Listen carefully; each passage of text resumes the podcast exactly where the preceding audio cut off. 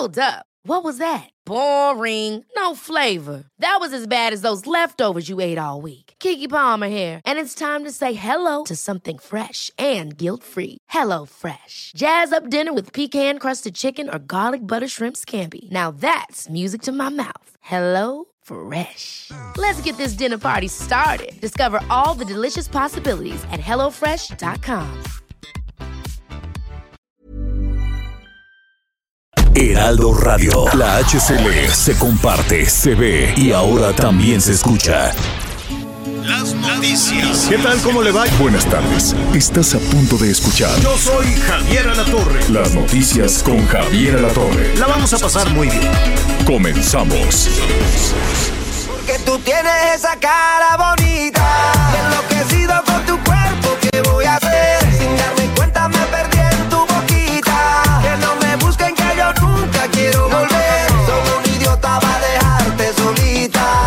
buenos días, me da mucho gusto saludarlo. Buenas tardes en diferentes partes de la República. Pues empezamos así en este viernes.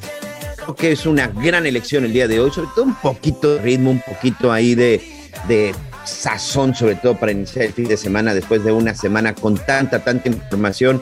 Información de repente que, bueno, pues no es tan agradable, pero son de las cosas que están sucediendo en el mundo. Y créanmelo, en cuanto empezó a sonar Sebastián Yatra con Juanes en Bonita, ¿saben quién empezó a bailar? Ana María Lomelí. ¿Ya me Anita?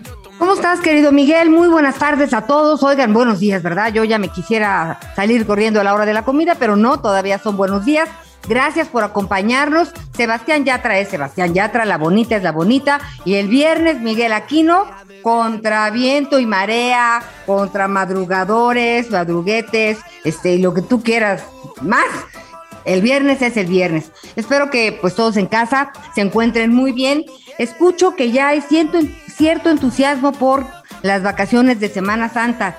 Algunas personas están planeando salir, otras no, pero de que serán días de asueto y que habrá mucho que hacer en sus ciudades, en sus comunidades, en sus localidades y si tienen chance de ir a una playa, ¡ay! va a ser...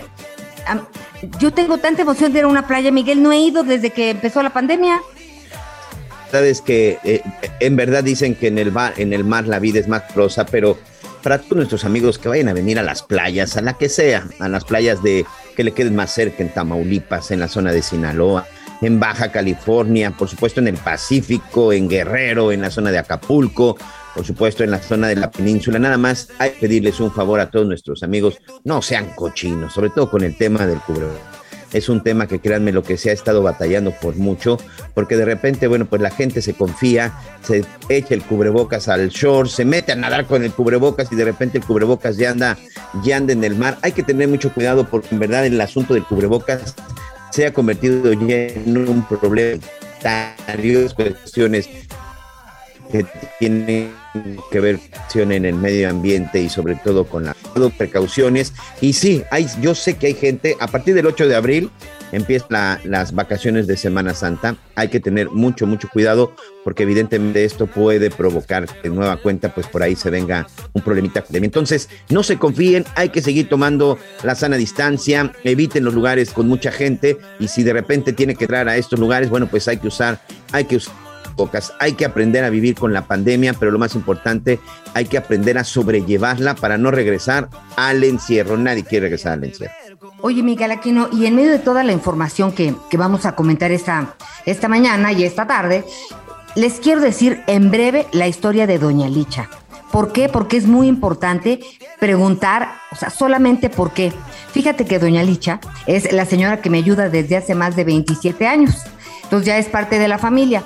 La operaron de la vesícula en agosto. Ay, muy bien, se fue de, de- estuvo dos, tres semanas descansando, muy bien, feliz. Regresa, se me vuelve a sentir mal, pues vete al doctor, Licha. Eh, va al doctor y, y resulta que el doctor la manda con el oncólogo. Le han hecho miles de estudios y nada más no, no dan el diagnóstico. Y busco al doctor para preguntarle cómo una señora de la tercera edad tiene que andar dando tantas vueltas y resulta que no lo puedo encontrar. Hasta que por fin lo logro La señora le operaron la vesícula en agosto, tenía cáncer y no se enteró. Y ahora pues tenemos que buscar el tratamiento apropiado porque el cáncer, Claro. las celulitas que se quedaron ahí siguieron. Así que debemos de ser muy, muy incisivos, muy Sí. preguntones. Y, no y la verdad es que las mujeres nuevo, son- ¿verdad, Javier? le ponen muchísima más atención. Los señores, el cáncer de próstata que es silencioso, silencioso, silencioso. Bueno, es una, es un, es, es todo un tema que hay que ponerle atención. A ver, ahora sí ya me van a dejar saludar. Ya, buenas Es que pensé que estabas ahí. Te veía, pero no te oía. ¿Cómo estás? Pues yo estoy muy bien, viernes, bien y de buenas, muy a gusto. Fíjense que me, me fui a buscar unas empanadas, están buenas.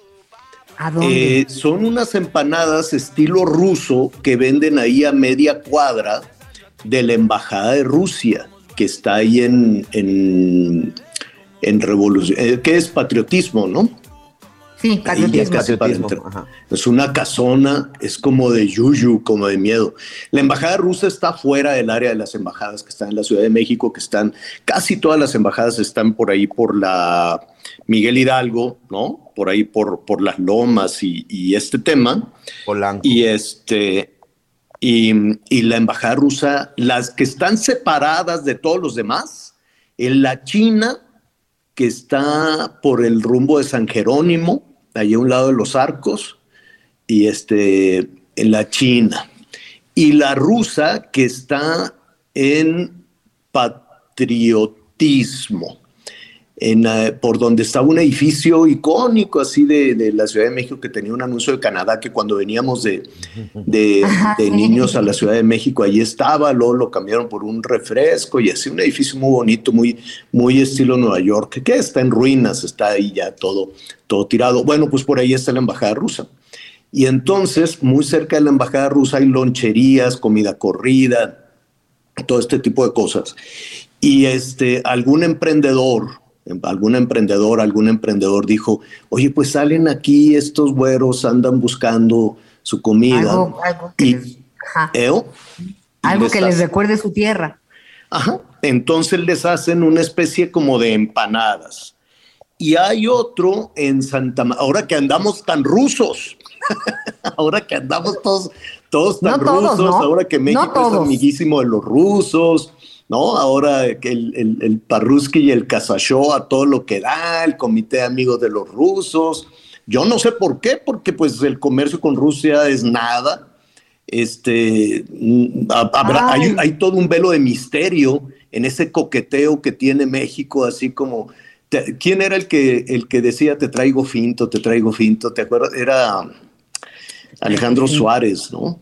Ah, Sí, este, en este personaje que si mal no recuerdo era el Shido, no, no es cierto, ese era Luis de Alba, pero sí, era. Alejandro Suárez en la carabina de Ambrosio. Exacto, que decía traigo finto, te traigo finto. Entonces el gobierno mexicano le dice al de los Estados Unidos todos los días te traigo finto, te traigo finto, porque igual y me hago amigo de tu enemigo. Es, digo, es un asunto serio, es un asunto delicado, pero pues en eso estamos. Eh, ahí andamos entre que somos amigos de los rusos o no. Entonces fui, ma- estoy tratando como de, pues de preguntarle a la gente, ¿no? Por ahí si conocen algún espía o algo. Con eso de que, que se han visto algo espías. sospechoso. Oye, nos dicen nuestros amigos que qué amables siempre están pendientes de nosotros, que es que esto que tú dices era del vulgarcito en la ensalada de locos. El vulgarcito. A ver si no nos dicen así a los mexicanos. Eh, Bueno, ensalada Allá. de locos con. Era el personaje, el lechuga vulgarcito y en ensalada de locos. Qué bueno era ese programa, ¿verdad? Víctor Lechuga, ¿Qué ¿no? te Era el- reías? Pero Exacto. ahora ya nada de lo que se hacía en este programa se puede, porque entonces ya, sab- ya, ya Ajá. sabes todo, ahora ya somos otras cosas. Exacto. Eh, bueno, pues entonces así está, así, anda el- eh, así está México con Estados Unidos en medio de la guerra, ¿no? Te traigo finto, me hago amigo de, de, de- de los rusos. Eh, independientemente de la anécdota, que las empanadas están buenas, por cierto, son, son este, tuve que ir temprano, son, están, están muy buenas. ¿No nos en Santa? María la, la Ribera, eh, ahí por el kiosco Morisco, que es muy bonito, una zona muy bonita de la Ciudad de México. También hay mucho ruso. Entonces, este, ahí hay un restaurante ruso que te dan la ensaladilla rusa, que es papa con zanahoria, con no sé qué. Te dan estas empanadas también. te dan, ¿qué te dan? Pues, este, pues todos estos platillos pues, un, un, un, poquito calientes, un poquito condimentados, pues, ¿no? Un poquito picosones, este, pues muy, muy al, al estilo ruso, si quiere comida rusa. No sé dónde hay otro, salvo las empanadas y este restaurante eh, por allá por la San Rafael, este, no, no conozco de, de otro, de otro asunto. Oye, Javier. Mande. Pero hoy cumplimos 30 días de la guerra. Nunca pensé que llegaríamos a, a, pues a acostumbrarnos a hablar de la guerra. Uh -huh. Ayer la iniciativa, días. mira, paradójicamente lo que está sucediendo entre México y, y, y, Rusia políticamente, diplomáticamente, que lo vamos a poner en contexto, ¿no? En, en, un momentito más, le voy a decir por qué andamos platicando de los rusos. Este, por un lado está la posición entre México y Estados Unidos que ha sido muy ríspida, en particular desde Trump con Peña Nieto, y después el, eh, el, eh, el, presidente López Obrador sí estableció un buen vínculo con Trump, pero con Biden no. Y, ahí va, ¿no? Ahí va eh, difícil, ha sido complicada. Este, la verdad es que tiene muchos beneficios tener una buena vecindad con los Estados Unidos, muchísimos los que usted quiera. Podemos partir de los 43 mil millones de dólares en remesas, que es la única o la principal entrada que tenemos desde hace dos años, dos o tres años, el trabajo de nuestros paisanos que expulsamos aquí por la violencia o por la pobreza y que nos están manteniendo, vamos a decirlo con todas sus letras. 11 millones de mexicanos están manteniendo la economía de este país. Eh, empezando por ahí. Segundo, hay un comercio en, nuestra, en, en, en, la relación bilateral de un millón de dólares por minuto. Un millón de dólares por minuto. ¿Tiene eso beneficio o no tiene beneficio? Los principales visitantes son los norteamericanos. Los rusos también vienen. Han venido muchísimos, pero son 77 mil. 77 mil rusos que ahorita, por cierto, pues no han podido venir comparado con los, to, toda la ola de canadienses, norteamericanos y europeos que vienen a nuestro país, sí cuesta trabajo decir por qué le quieres dar la espalda a todos los beneficios de Norteamérica, del libre comercio, de una relación política eh, que es, es difícil, es dificilísima, es muy complicada y siempre ha sido complicada la relación con los Estados Unidos, sí o sí, eso me queda muy claro y hay que estar defendiendo la soberanía un día sí y otro también pero los beneficios que se tienen, creo yo, no lo sé, tal vez nuestros amigos que nos escuchan tienen, más datos, creo que es más generosa la relación eh, eh, instalados en el bloque de Norteamérica que, eh, que la relación con los rusos. Simplemente estuve revisando las remesas, porque también llegan remesas de Rusia a México, este, son de 270 mil dólares, así, 270 mil dólares, nada más, comparadas con 43 mil millones de dólares, algo, algo no checa, algo no funciona. Y andamos con este tema de los rusos desde hace tiempo. Marcelo antes de las vacunas fue a Rusia y luego andaban ahí este, en, el tema de buscar a Emilio Lozoya, lo tenían los rusos y los rusos lo entregaron. En síntesis, pues así nada más. Y ahora resulta que ayer en el Senado, en el Congreso de los Estados Unidos, hubo una comparecencia de los responsables de la seguridad nacional. Eh, fue este general, a ver, ahorita le digo, Miguelón, tienes el, el nombre del general. ¿Cuál? A ver, fue a dónde? Se nos fue. No, no, no, no. Ayer, Anita, está. hubo está. una comparecencia de los responsables de la seguridad nacional de los Estados Unidos y le preguntaron sobre la relación complicada con México, el crimen organizado, la frontera, el narcotráfico, el tráfico de personas.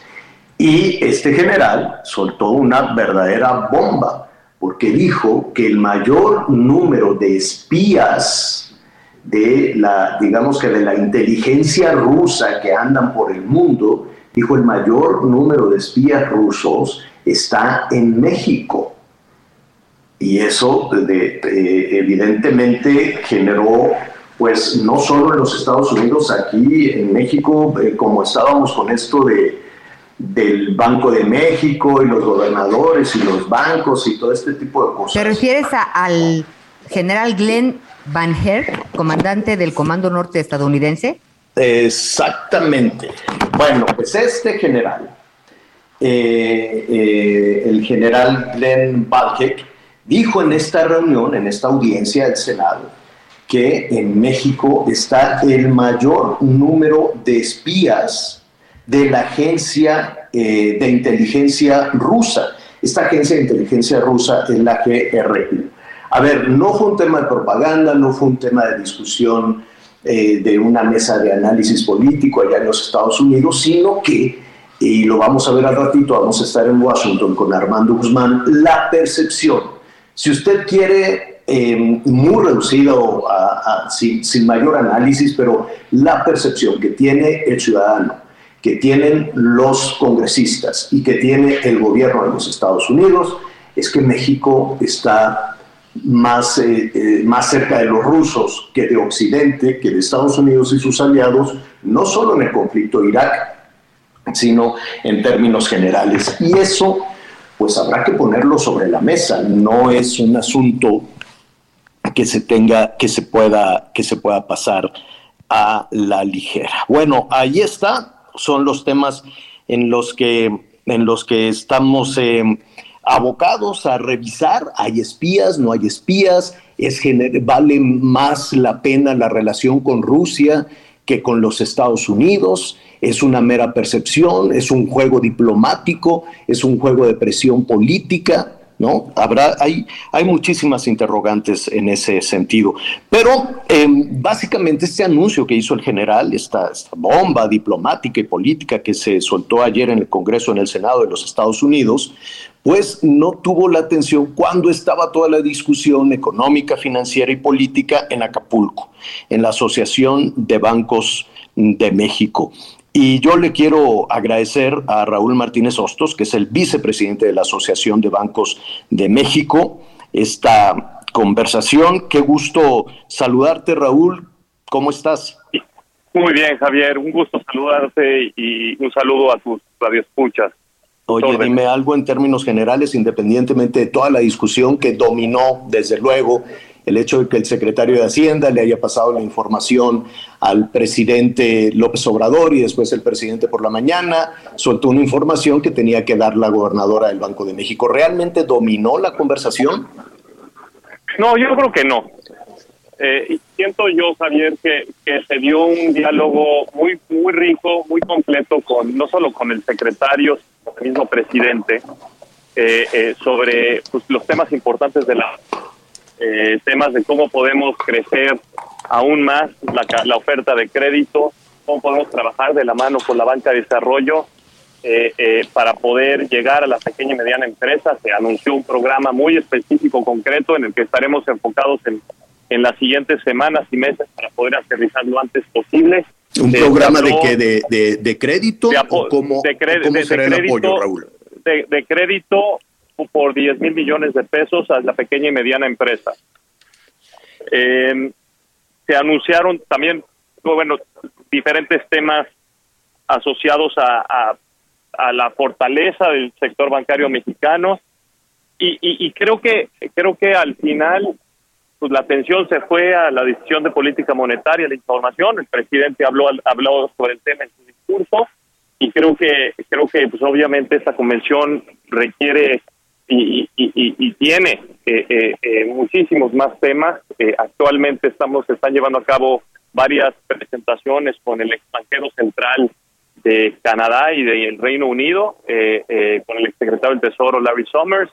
Entonces, al final, creo que, y se tocan temas, me toca moderar el panel con, con el exsecretario del Tesoro eh, Summers, y pues claramente se tocan muchos temas asociados hacia México y, también cómo se ve desde afuera nuestro país y nuestro sector bancario. Entonces, sin duda, hay, eh, es, una, es una agenda muy nutrida y, y sí sentimos que, que hay muchos mensajes importantes eh, que se desprenden de esta reunión. Fíjate, Raúl, que sumando eh, lo que nos estás comentando, la reunión que, eh, que hubo, el, incidente este del presidente, que hubo muchísima especulación respecto a si iba a tener alguna consecuencia, pero eh, lo que tú nos dices, este apoyo a la pequeña y mediana empresa, que existan esta cantidad enorme eh, de dinero, es lo, lo que ha surgido en Acapulco, más lo que está pasando con nuestra moneda, más si tú quieres pequeñita, pero la, la recuperación en el mes de, enero, la recuperación económica en el mes de enero, a tasa mensual, desde luego, ¿no? Todos quisiéramos esos números extraordinarios. Em, el horizonte, con toda la crisis que hay provocada por la guerra, dos años de pandemia, em, comienza a verse un poco más optimista. O corrígeme si me equivoco, Raúl. Yo coincido contigo, Javier. muchas veces estamos en México y nada más vemos los, los, encabezados de los periódicos y nos, nos, preocupamos y no vemos la parte positiva. A mí me toca representar eh, 15 bancos, eh, 15 de los 49 bancos que operan en México. Eh, a mí me toca los bancos extranjeros, bueno, los bancos que tienen licencia bancaria en México, pero que tienen casas matrices en el extranjero. Y de otra óptica, muy en línea con lo que comentas, eh, si nos comparamos con otros mercados emergentes, incluso eh, en muchos sentidos somos la envidia en términos de finanzas públicas sanas, una política monetaria responsable, ortodoxa, en línea con, con, la fiscal. Obviamente hay presiones inflacionarias, pero a pesar de todo el ruido que hubo ayer, tenemos un Banco Central autónomo, con una institución con una envergadura muy relevante, con un impacto muy importante sobre las expectativas eh, eh, de, participantes locales y extranjeros. Tenemos cuentas externas eh, super, superavitarias, una entrada de capital relevante, la inversión extranjera directa eh, sigue creciendo, obviamente hay retos y en medida que haya más claridad en algunos temas del ámbito político, seguramente va a crecer. Las remesas están, como decía el presidente, están en niveles históricos, un banco, un sistema bancario bien capitalizado. Y yo creo que eh, eh, había muchas preguntas y muchas dudas al inicio de, de, esta administración. Yo sí siento que muchos de los inversionistas y algunos de los participantes en los mercados estaban eh, pues viendo y pagando por ver. Yo creo que ya esta segunda esta segunda mitad del, del, sexenio tiene grandes retos de economía mexicana y en, el ámbito de políticas públicas sin duda lo hay. Eh, pero por otra parte también hay muchas oportunidades. El ser un socio tan importante de Estados Unidos y Canadá y se ha reforzado la relación con nuestros vecinos del norte, pues podemos crear un bloque importante eh, claramente las tensiones comerciales con China no son buenas en el ámbito general, pero en el global, pero para el caso de México puede ser una gran oportunidad. Eh, y, sin duda, yo creo que la economía mexicana y, creo que los, los banqueros estamos muy interesados en redoblar esfuerzos en incrementar nuestra participación en México y ver de qué manera podemos contribuir al, al, desarrollo sostenido y de largo plazo de la economía mexicana. Oye, eh, Raúl, se nos viene el tiempo encima, te robo un minuto más. Esta tasa de 6.5%, em, eh, ¿dónde está el beneficio? Porque más bien algunos de nuestros amigos que te están escuchando te dicen, oye, pero el dinero será más caro, el crédito será más caro. ¿Cómo, cómo percibes tú o qué mensaje le darías a la clientela de la banca que está tratando de acercarse para obtener un crédito?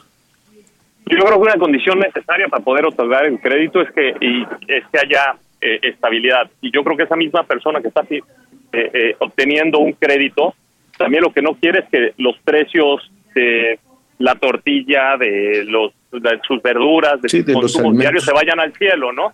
Entonces, eh, desafortunadamente pues estamos en un entorno no no necesariamente local, global de inflaciones que están creciendo. Si no tenemos un banco central que reacciona con oportunidad a, a, un a un entorno de presiones inflacionarias, la inflación se nos va a disparar y no queremos situaciones como las que están viviendo en otros países, en Argentina, en Turquía, a donde realmente el valor de la de, la moneda local se deprecia todos los días, ¿no? Entonces creo que creo que al, al final y el crédito en el mediano plazo va a seguir creciendo. La mayor competencia bancaria va a llevar a que a que haya una mayor presión a la baja con tasas, entendiendo que la tasa de referencia sí ha subido, pero que en el mediano largo plazo, eh, sin duda, eh, eh, el, beneficio de tener tasas, un banco central responsable actuando en términos de las presiones inflacionarias, es más que contrarresta un incremento en, las tasas de, de, base, digamos, para el cálculo de los créditos.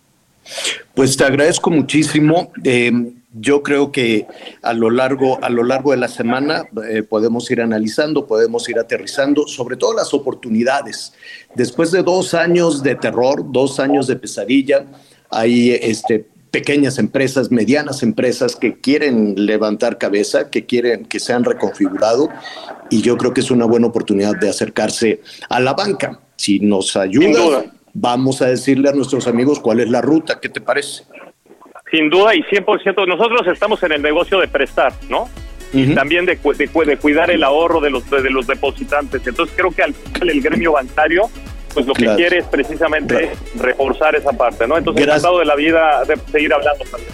Gracias, es Raúl Martínez Hostos, vicepresidente de la Asociación de Bancos de México. Gracias, Raúl. Una pausa y volvemos. Ay, mujer, bonita, ay, mujer, bonita, ay, mujer, bonita. Conéctate con Javier a través de Twitter, arroba javier-alatorre. Sigue con nosotros. Volvemos con más noticias. Antes que los demás. Heraldo Radio. La HCL se comparte, se ve y ahora también se escucha.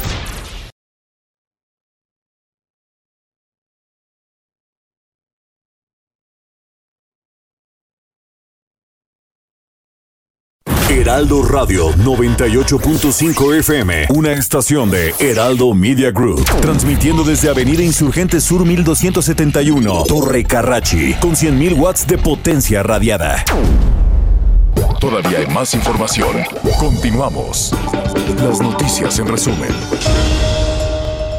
El sobreviviente de los hechos violentos registrados en Huizilac, Morelos y en San Miguel Topilejo, en Tlalpan, aseguró que la policía de la Fiscalía de la Ciudad de México participó en las agresiones. El incendio en el cerro del Teposteco está controlado al 100%, informaron las autoridades de Morelos. Se estima una superficie afectada de 115 hectáreas de bosque de encino, pino y selva baja. La perra rescatista Frida, de 13 años, quien en septiembre de 2017 se convirtió en un símbolo de orgullo por su participación en los rescates tras los sismos, presenta problemas de salud propios de su edad. Se encuentra estable bajo supervisión médica permanente de sus veterinarios. Y hoy el dólar se compra en 19,87 y se vende en 20,32. Bueno, hay información en... Eh, hay información en desarrollo importante.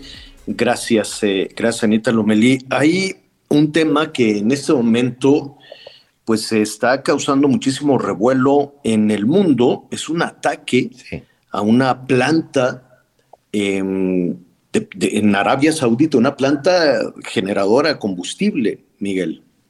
Así es, exactamente es en la, en la ciudad portuaria de Jeddah, en donde se encuentra una de las empresas petroleras pues más grandes de Arabia Saudita, en este caso Aramco, y es ahí en donde se lleva a cabo un ataque. Ya se confirmó que se trató de un ataque con misiles en el área, lo que ha ocasionado pues explosiones y una es una cantidad importante de incendios. Ya las autoridades están trabajando, incluso ya está afectando el precio del petróleo, el precio del crudo está cotizándose en este momento a la alza después de este ataque terrorista. Aparentemente lo que dicen las eh, autoridades saudis, Javier Anita, es que se trata de rebeldes de Yemen. Recordemos que en esta parte del lejano oriente, pues hay ahí un este, pues hay un conflicto constante, ¿no? Entre estos rebeldes que tienen que ver también con los chiitas, pero bueno, es un asunto en este caso que tiene que ver con los rebeldes de Yemen, porque está causando, evidentemente, además del ataque terrorista, porque muy cerca de ahí se encuentra la el autódromo en donde este fin de semana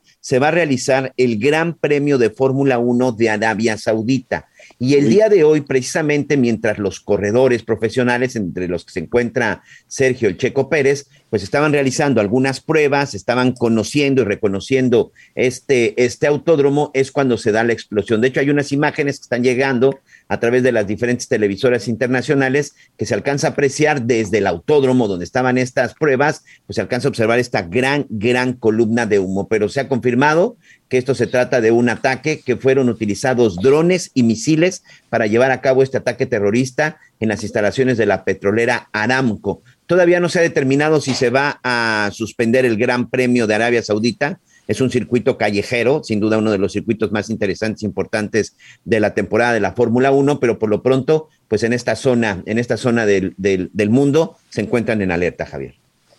Pues ya estaremos, estaremos ahí muy pendientes. En un ratito vamos a retomar todo, pues todos los, el, el, contexto internacional que está generando muchísima incertidumbre, miedo, desde luego, en diferentes países, sobre todo los cercanos a la zona de conflicto, y presiones, problemas con la economía, problemas con la inflación, problemas con la comida también, la generación de alimentos y qué le digo de los precios del petróleo. Vamos a ver este ataque de los rebeldes de Yemen que tanto puede impactar en los precios internacionales del petróleo. Regresando a México, qué, qué macabra situación la de Guanajuato, la de Celaya, en esta, pues no, no, no sé si decir ejecución, Miguel, de este grupo musical, era un grupo musical eh, popular en la región, los Chuparrecio, los mataron.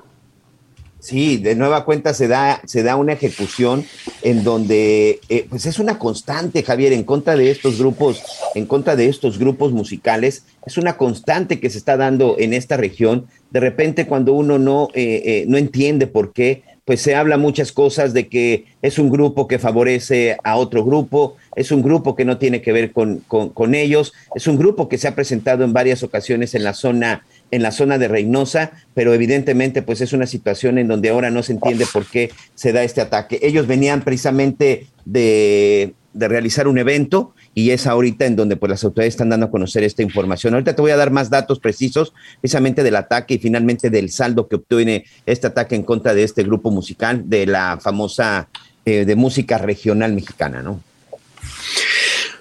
Em, sí, sí, allí estaremos eh, pendientes y nuestros amigos en Guanajuato, que es, es paradójico, es increíble, un estado tan bonito, un estado tan trabajador, que tiene tantas plantas industriales, un estado con tanta propuesta moderna, digital, que genera tanto empleo, que genera tanta economía, un estado lleno de historia, ¿no? Un estado para, para visitarse y es, es increíble cuando hacemos las coberturas allá en Guanajuato, siempre, siempre eh, la gente es extraordinaria anfitriona, presume lo que hace toda la industria, desde la industria zapatera, la automotriz, la aeronáutica, en fin, es, un estado generosísimo.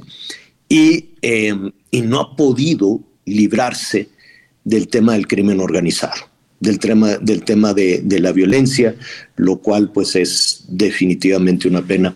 Oiga, eh, a ver, le decíamos al inicio del programa, comentábamos con Anita, con, con Miguel Aquino, de esta pues cubetada de agua fría en medio de todas las discusiones políticas, ya sabe, en un ratito más vamos a, a retomar esto, esto que sucedió en la convención eh, bancaria y el anuncio que adelantó el presidente. En fin, mucho, mucho dominó por ahí la conversación. Pero habrá que tomar algunos elementos. Ya desde ayer estábamos viendo algunos elementos de esta, estos eh, pues, guiños o acercamientos a, los rusos, no nada más en medio de, del conflicto, no nada más en medio de la guerra con, con Ucrania, desde el, arranque de la actual administración y desde hace muchísimo tiempo, ¿no? México va navegando en, un bloque y en otro bloque, ¿no? Yo sé que es muy complicada la relación con Estados Unidos, yo sé que en el estira y afloja de la diplomacia y de la política internacional, pues se van tocando algunos hilos, se tensan algunos hilos, ¿no?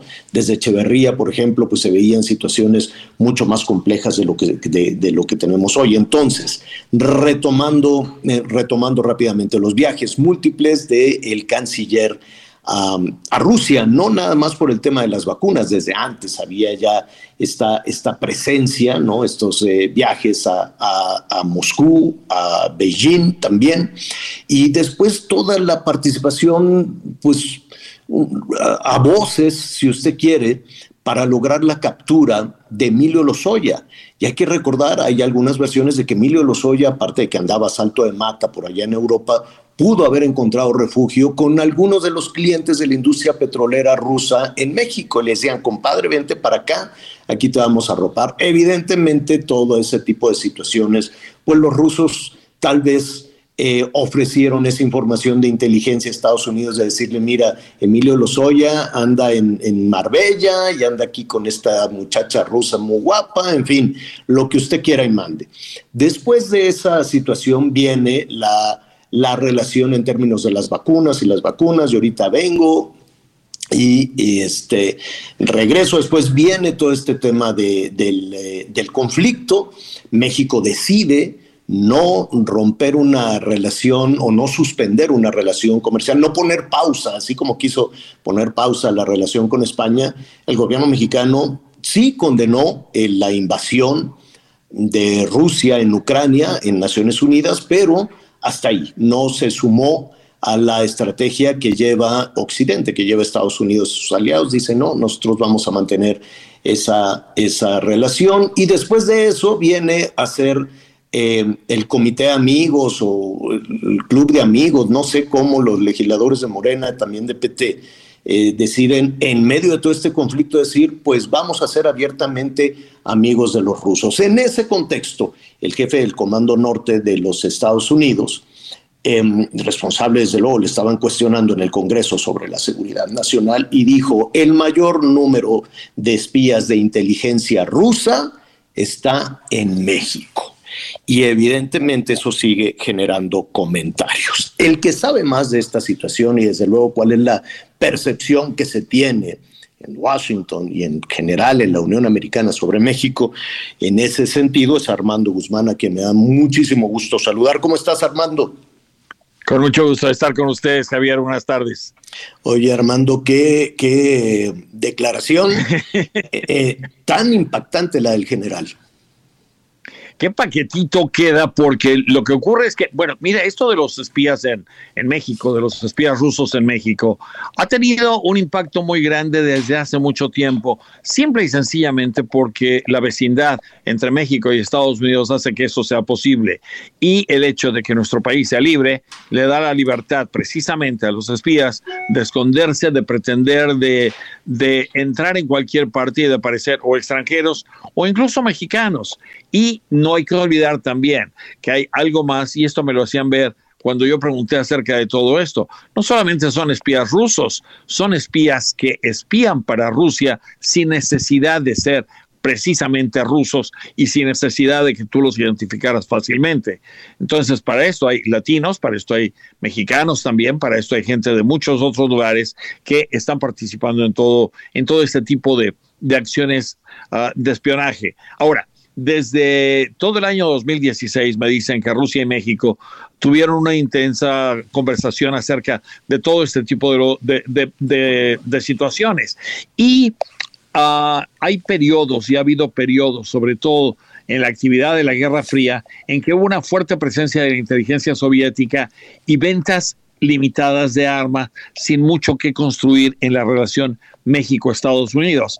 Y la verdad es que Estados Unidos tiene una relación mucho más fuerte con ah, México que la que tiene Rusia y que la que podría tener cualquier otro país ah, en una vecindad tan importante. Ahora te voy a decir, el embajador de Estados Unidos en México, eh, el señor Ken Salazar, está muy preocupado porque dice que no puede haber este tipo de acercamiento entre un Congreso ah, de México y el Congreso de, de Rusia particularmente cuando México ha prometido ser imparcial totalmente y no ponerse del lado de nadie. Con esto, obviamente, se están poniendo del lado de Rusia. Y esto, dice el embajador, siento mucho que ocurra y siento mucho que esté pasando. Y lo que nosotros quisiéramos es que también hubiera un comité de amistad con los Estados Unidos. Entonces, puede quedar ahí. Ahora, hay otra cosa que me dicen, Javier, y en esto hay que, hay que tomarlo también con un granito de sal.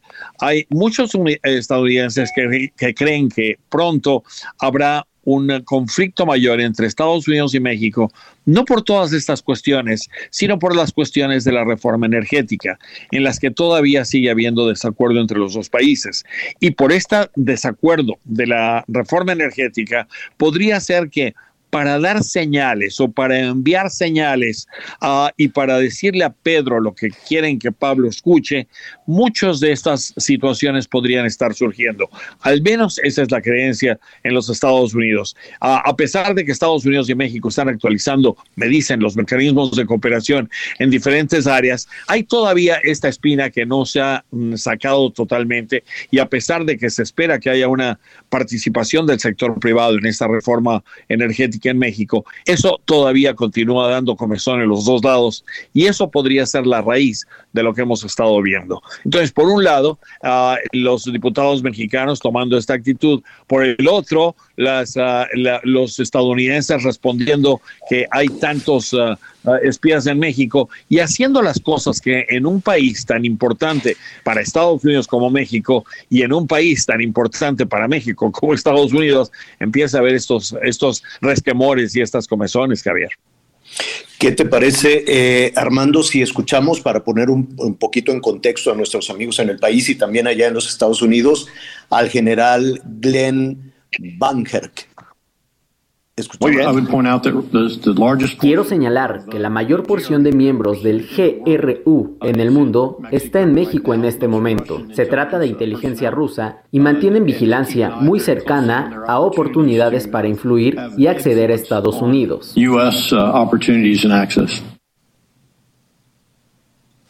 Bueno, eh, Sí, Armando. Es importante porque el general es el jefe del Comando Norte. Esto quiere decir que él, tiene esta visión. Y te voy a decir, el, el, hecho aquí es que Estados Unidos nos está diciendo y nos está informando de esto, porque Estados Unidos tiene una red de espionaje enorme.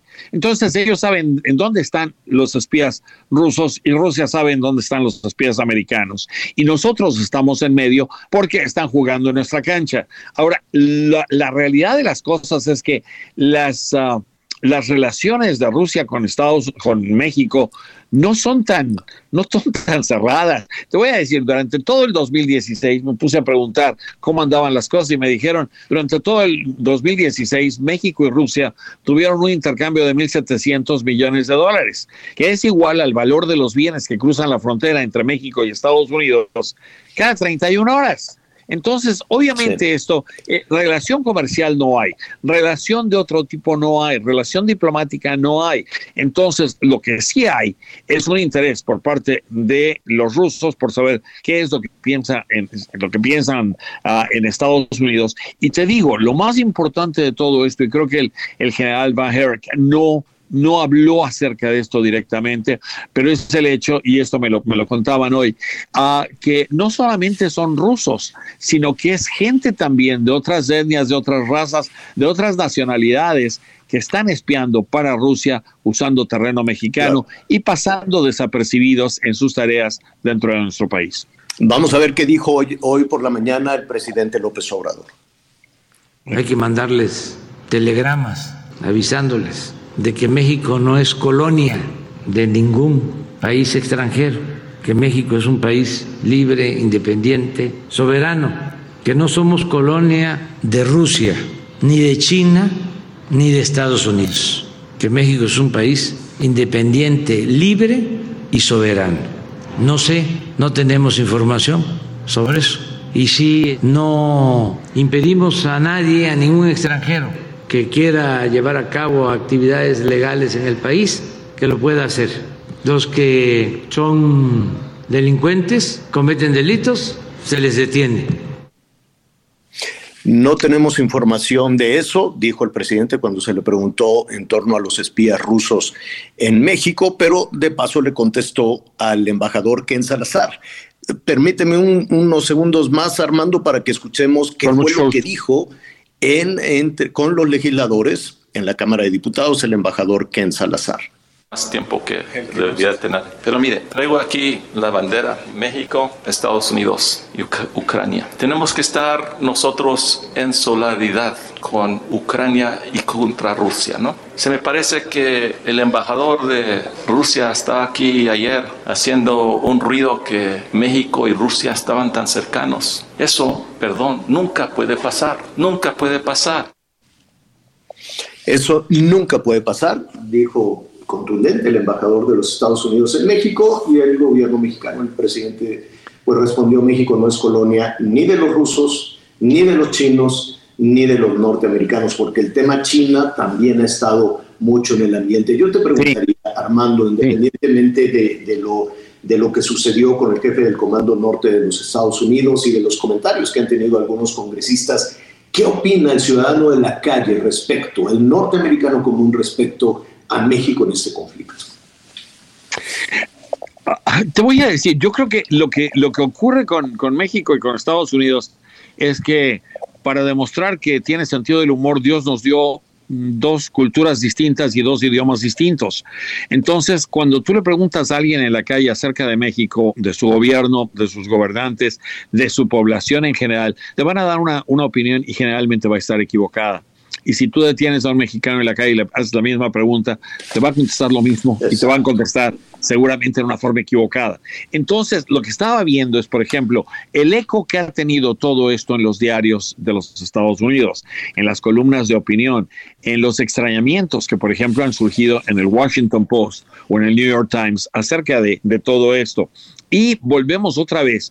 Esto nos lleva, hay, hay, algo que me llamó la atención de lo que dijo el señor presidente en cuanto a que México es un país libre, que tiene libertad y en el que todo el mundo tiene libertad para hacer exactamente lo que le parezca.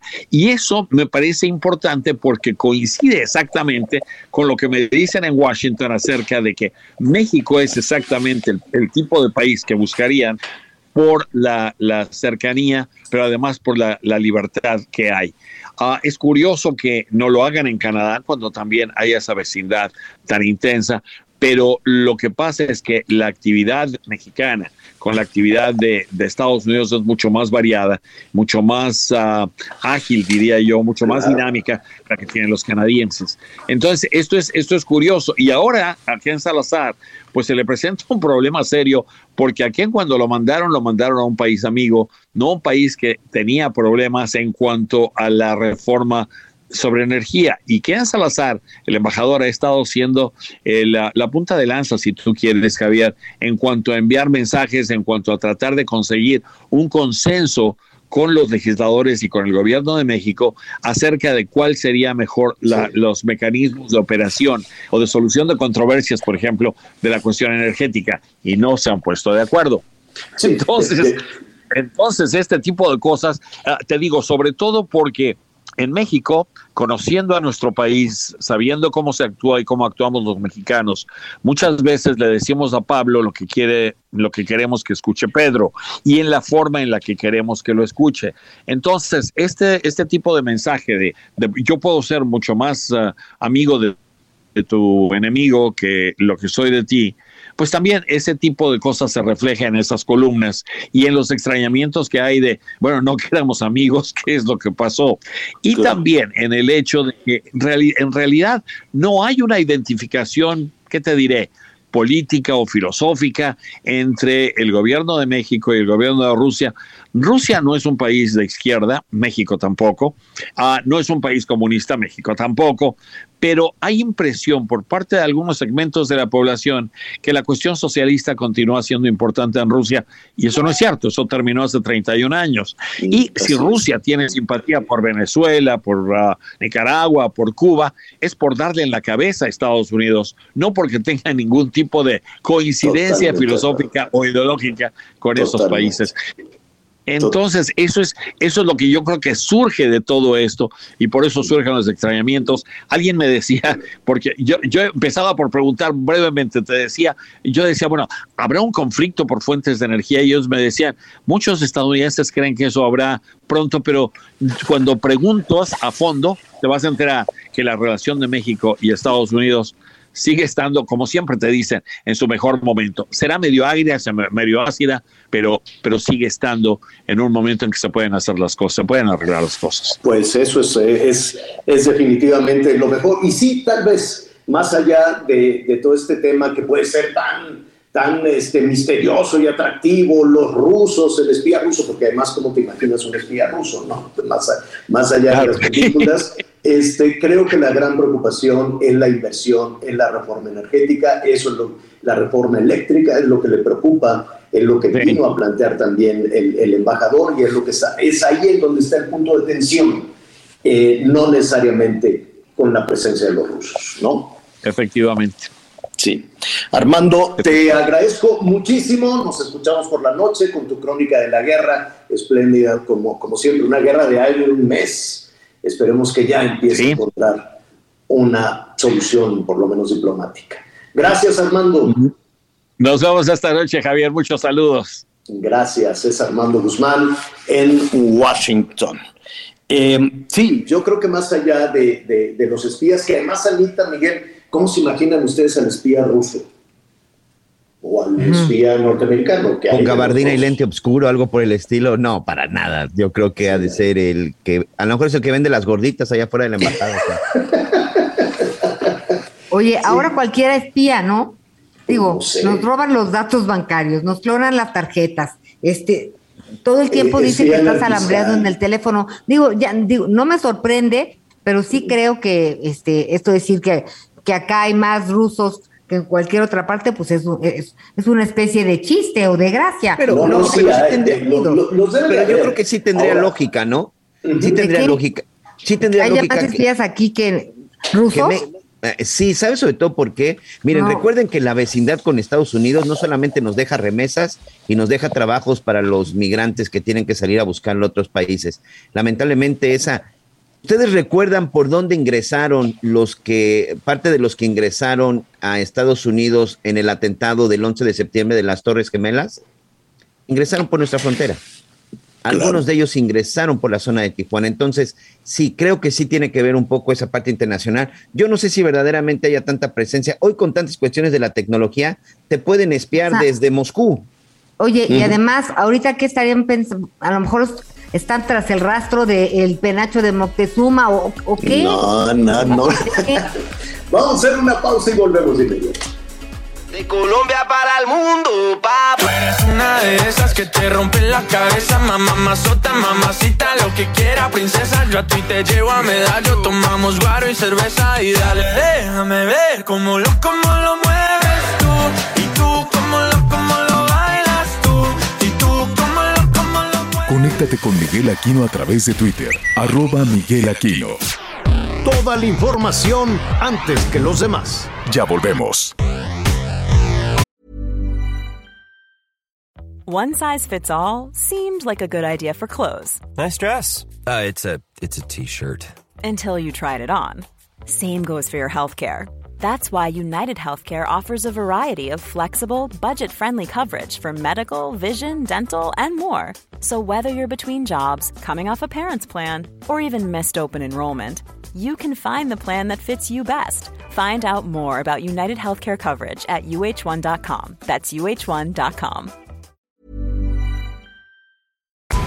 Heraldo Radio. Heraldo Radio. La HCL se comparte, se ve y ahora también se escucha. Todavía hay más información. Continuamos.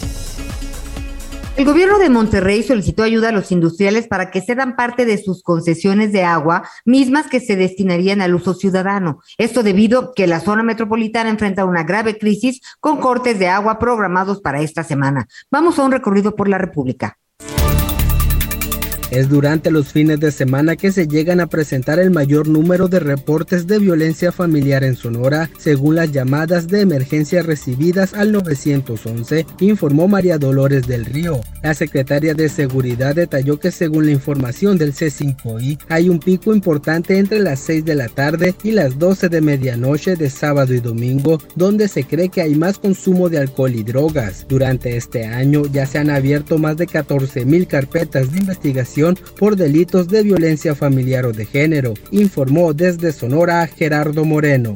Puente de las Damas, construido en el siglo XVIII y descubierto en el 2016, cuando se encontraron tres arcos debajo de la calle Colón, esquina con Avenida La Paz, este jueves se anunció su apertura al público de este patrimonio histórico de los tapatíos. Así, ubicado en el corazón de Mexicalcingo, uno de los barrios más tradicionales de Guadalajara, este puente es uno de los 15 que se construyeron en la Guadalajara Virreinal. Tendrá el ingreso a los visitantes a partir de finales de marzo de forma gratuita y en grupos de hasta 12 personas debido a las dimensiones que tiene este lugar. Desde Guadalajara, Mayeli Mariscal. Oscar N., denominado el monstruo de Toluca, recibió su tercera condena y la primera por el delito de feminicidio cometido en contra de una joven de identidad resguardada. Una jueza del Poder Judicial del Estado de México emitió este fallo judicial. Suma 30 años de prisión. El denominado monstruo de Toluca aún tiene otros dos procesos por feminicidio y otro por homicidio doloso. Desde diciembre del 2019 está recluido en el penal de Tenango del Valle, donde ha enfrentado todos los procesos judiciales. Desde el Estado de México, informó Gerardo García.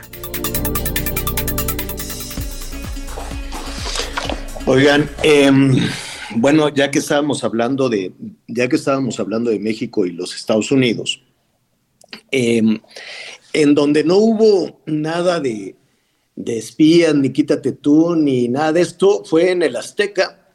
Batallaron un poquito para entrar, este, mucha, mucho entusiasmo, pero qué feo partido, no sé si a ustedes les gustó. Miguel, Anita tu micrófono. Este, no, la verdad es que fue un pésimo partido, fue la verdad un muy mal partido. Se esperaba que México pues sacara el triunfo, lo necesita para poder llegar al mundial, pero creo que este quedaron mucho a deber. No sé tú qué piensas, Anita. No, yo pensé que ni partido hubo, fíjate.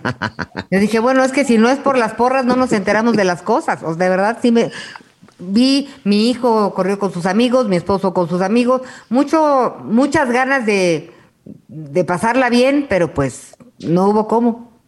Sí, y recordar, Javier, cómo está la situación con la selección. Este, está en tercer lugar en esta eliminatoria de la CONCACAF.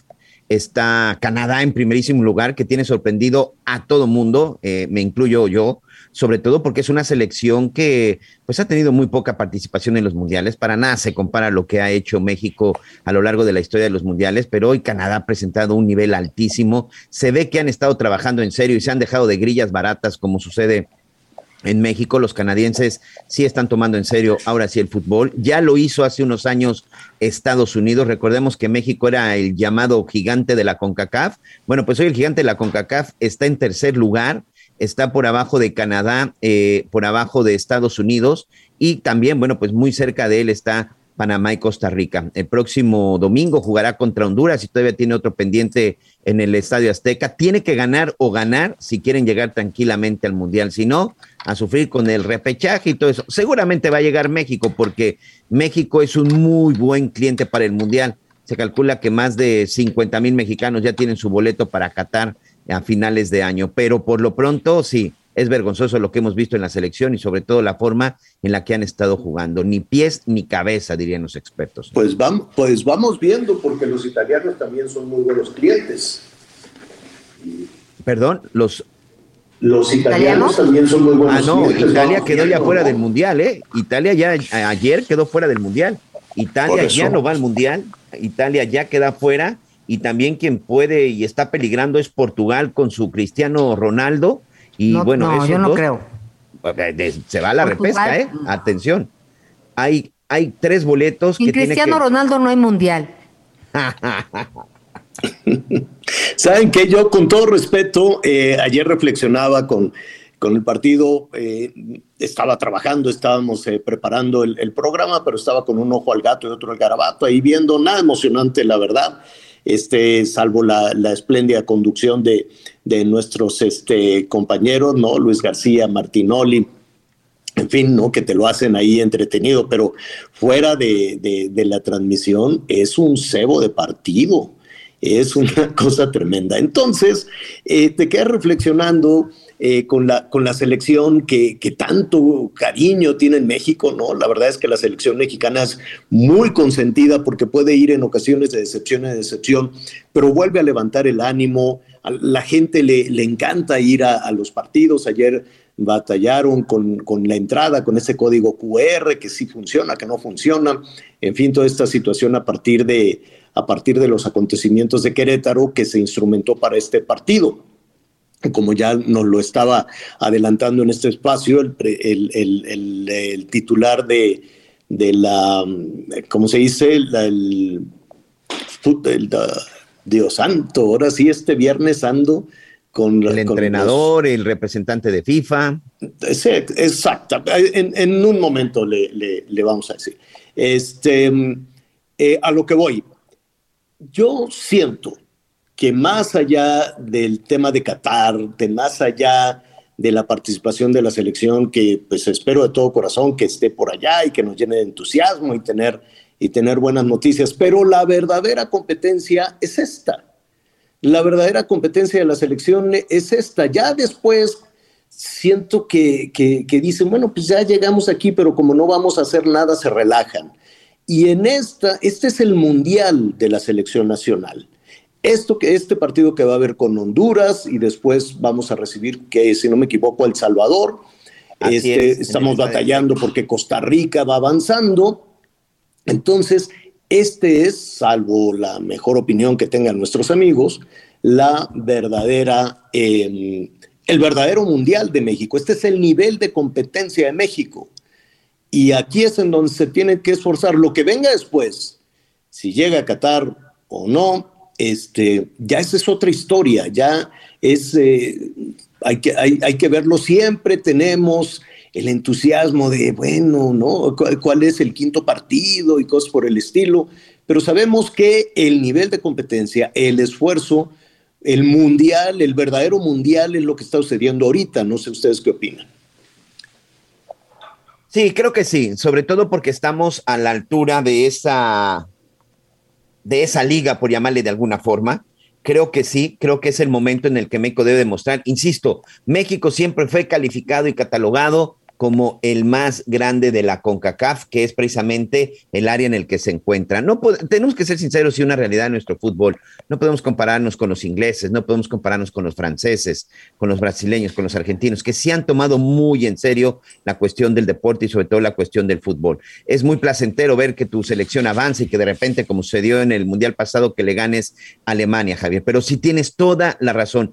Este es el nivel en donde México tendría que demostrar que es grande este es el nivel en donde México tiene que demostrar que es el número uno de la CONCACAF para en determinado momento hacer un papel decoroso cuando se presenta ante las, ante las elecciones más importantes. Creo que este es, como tú bien dices, es el mundial en donde México debe de demostrar lo grande que es, pero bueno, la verdad es que lo que hemos visto ha sido vergonzoso. Honduras, Honduras, la verdad es que ya no tiene mucho que hacer en la eliminatoria, El Salvador tampoco. No digas nada porque luego nos va fatal contra esos. No seas creo así. Que eso, no digas creo nada. que eso le puede facilitar. Pero ¿por qué dices eso, Anita? Ay, no, porque luego, luego nos dan unas sorpresas los, los que pensamos que son malones, ¿no? Resulta que les ganamos en los malones. No sabes qué mal, de qué mal sabor de boca me dejó este ayer que tenía, como que teníamos ganas de, de darle la vuelta a, a esta inercia que de repente traemos de, de tantos problemas, ¿no? El fútbol, si en algo ayuda, pues es para unir a las familias, este, ese entusiasmo, unirnos a, los mexicanos además, ¿no? Que es parte de lo que a mí me gusta mucho de, de las justas deportivas, que ahí vamos todos, nos guste no nos guste, pero vamos juntos porque apoyamos a nuestro equipo. Entonces yo digo, nada más falta que perdamos contra Honduras. No, no, no. Y es, y no es un partido fácil, ¿eh? No es un partido fácil porque el partido va a ser precisamente en Honduras y el asunto es de que aquí, bueno, evidentemente hay que tener mucho, mucho cuidado y mucha atención. Por lo pronto, el Tata Martino, el entrenador de la selección, de la selección mexicana, no va a ir a este, no va a ir a este encuentro, dicen que es por cuestiones de salud. En la mañana que escuché la nota con nuestros amigos, nues- nuestros amigos de deportes, yo decía, qué bueno, parece que ya finalmente corrieron a este hombre que nada bien le ha hecho a la selección, pero no, dicen que finalmente tiene que ver con el asunto de que está un poco delicado de salud y que no le va a permitir viajar. Mm, Bueno, pues ahí está. Entonces, pues el siguiente es em, Honduras. Honduras. En, en Honduras, señor, sí. Que ahí batalla mucho porque la afición ahí sí no, no, no, no tienen tanta, tan, No los tanta dejan ni dormir discusión como hay en. México, ¿no? Sí, sí, sí. Es No, una además ese- afición ruda, ruda, muy esa ruda. rivalidad, Cada ¿no? vez que va la Esa rivalidad selección que la pasan mal desde que llegan, en el hotel, en el transcurso, en el camino y hasta en el estadio. Entonces sí, sí es un partido de resistencia para la selección nacional en Honduras, con todo respeto desde luego a los hondureños, pero el aficionado hondureño, si aquí estamos batallando con los aficionados, con las barras y con todo este tipo de situaciones, pues en Honduras sí es, sí, sí está, sí está difícil. Ya lo estaremos ahí este, platicando el próximo lunes. ¿Qué sabemos de eh, Guanajuato? ¿Qué sabemos de los Chuparrecio, Miguel? Bueno, pues lamentablemente eh, aquí el martes pasado dábamos a conocer que en la zona de Celaya, para ser más exactos, se había localizado una camioneta. Los vecinos habían reportado que en un paraje en esta zona de Celaya, pues había aparecido una camioneta en donde eh, pues estaba incendiando, Javier. Cuando las autoridades llegaron y sofocaron el fuego, lamentablemente en el interior encontraron los cuerpos de siete personas. Siete personas que se encontraban en el interior eh, todavía alcanzaron a encontrar todavía eh, algunos, algunos cuerpos para lograr la identificación. Y el día de ayer, ya por la tarde, lamentablemente ya las autoridades confirmaron que, los, que las víctimas, la gente que se encontraba en este lugar, eran los integrantes de, esta, de este grupo musical conocido como Los Chuparrecios, una banda musical que desde el martes habían salido de, de su ciudad, que habían salido de su pueblo para tener algunos conciertos y lamentablemente en una de estas zonas en donde se encuentra esta disputa entre el cártel Jalisco Nueva Generación y también en donde se está todavía con los integrantes del cártel Santa Rosa de Lima, es en donde localizan la camioneta y es en donde lamentablemente son asesinados y calcinados estos integrantes del grupo musical. Por supuesto, hasta el momento no se tiene más información al respecto. De inicio, lo que se cree es que eh, pudieron haber sido confundidos, como luego de repente sucede, como pasó con, la, con los integrantes de la familia Levarón, que pudieron haber sido confundidos por integrantes de otro grupo delictivo. Pero la verdad es que no se tiene más información. Lamentablemente lo que se confirma es que las siete víctimas eran siete integrantes de este grupo musical conocido como los Chuparrecio.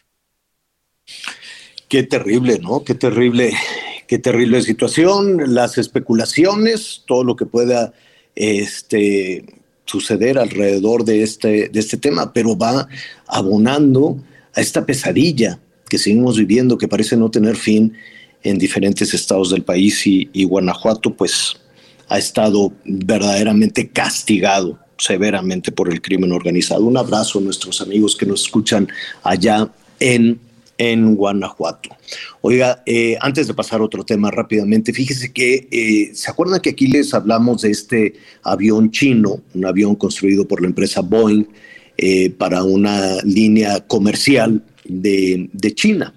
Iba con 123 pasajeros, nueve tripulantes, en, en una región del sureste de China y sin previo aviso a la torre de control, lo venían vigilando, lo venían siguiendo y se estrelló se estrelló em, y empiezan las investigaciones, llegan al lugar y hay todo un misterio alrededor de, este avión. Efectivamente, han encontrado restos, pero encontraron restos chiquitos.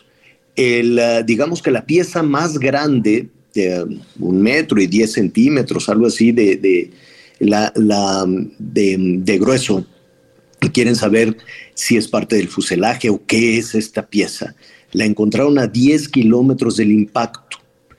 Hay grandes dudas en qué pasó con este avión. En principio. Que es difícil que un avión haga eso, ¿no, Javier? ¿Perdón? Dicen que es difícil que un avión haga, pues, haga este tipo de. Bueno. Bueno, las, características. no, de caídas, sino más bien que es muy este raro que una cosa por allá, otra cosa por. No hay un radar claro de en dónde está el avión. El avión, eh, por sus características, ningún avión de, la Boeing, ningún avión comercial, tiene la capacidad ni el diseño para viajar a la velocidad del sonido. Y lo que se reporta es que por alguna razón que todavía desconocen, si es porque el avión tenía un autocomando, si es porque el avión era manejado por estas computadoras, que eso es lo que le están siempre señalando a la empresa Boeing, alcanzó en pleno vuelo la velocidad del sonido y en un minuto, en un minuto y en posición este, vertical absoluta, se estrelló. la nariz la llevaba, iba cayendo así. Eh, vertical la punta del avión en picada. No, no, no vi, no, no vi tu manita, pero supongo ah, que te refieres a vertical. ¿A qué me refiero? Imagínese usted en un segundo, en, en, el momento en que decimos uno, usted avanzó tres cuadras y media. Esa es la velocidad de la luz. 340 aproximadamente, 340, eh, déjeme checar, pero creo que son 340, 342 metros por segundo. Ningún eh, avión comercial tiene esa capacidad. La tenía el Concorde en su momento, pero estos aviones comerciales no. Al parecer, dicen los especialistas que se fue desintegrando en cuestión de un minuto se fue desintegrando y por eso no encuentran nada, han encontrado alguna billetera, algún tornillo, alguna piececita y sobre todo encontraron también este, restos de, los pasajeros muy poquitos, muy poquitos, eh, por alguna extraña razón, por la velocidad de la luz, por la del sonido, perdón, la manera en que se fue desintegrando en cuestión de un minuto, el, eh, avión, encontrar una pieza a 10 kilómetros de, distancia es todo un misterio y han encontrado piezas a 20 metros de profundidad 20 metros bajo tierra del lugar del impacto. Esto habla de la velocidad con la cual se estrelló ese avión y, la velocidad con la que se fue desintegrando y se desintegraron los pasajeros, el fuselaje se desintegró todo. Es un gran misterio lo que está sucediendo y de a poco, de a, poco a poco se va revelando algo de la información en este tema. Pero no la causa, ¿verdad, Javier? No, es la, no se sabe la causa. No, se sabe qué fue lo que provocó que el avión tomara esa velocidad mm, de 342 metros por segundo. 342 metros por segundo, pues imagínense. Entonces, eh, es un gran misterio que todavía están básicamente por, por resolver. Es un, es un desplome impresionante, ¿no? Iba a 20 mil, 30 mil eh, pies de altura y de pronto se desplomó, así, de manera vertical, con la nariz del avión hacia abajo a la velocidad del sonido y en el camino se fue desintegrando, es lo que hasta el momento van, van comentando, van, van diciendo los especialistas.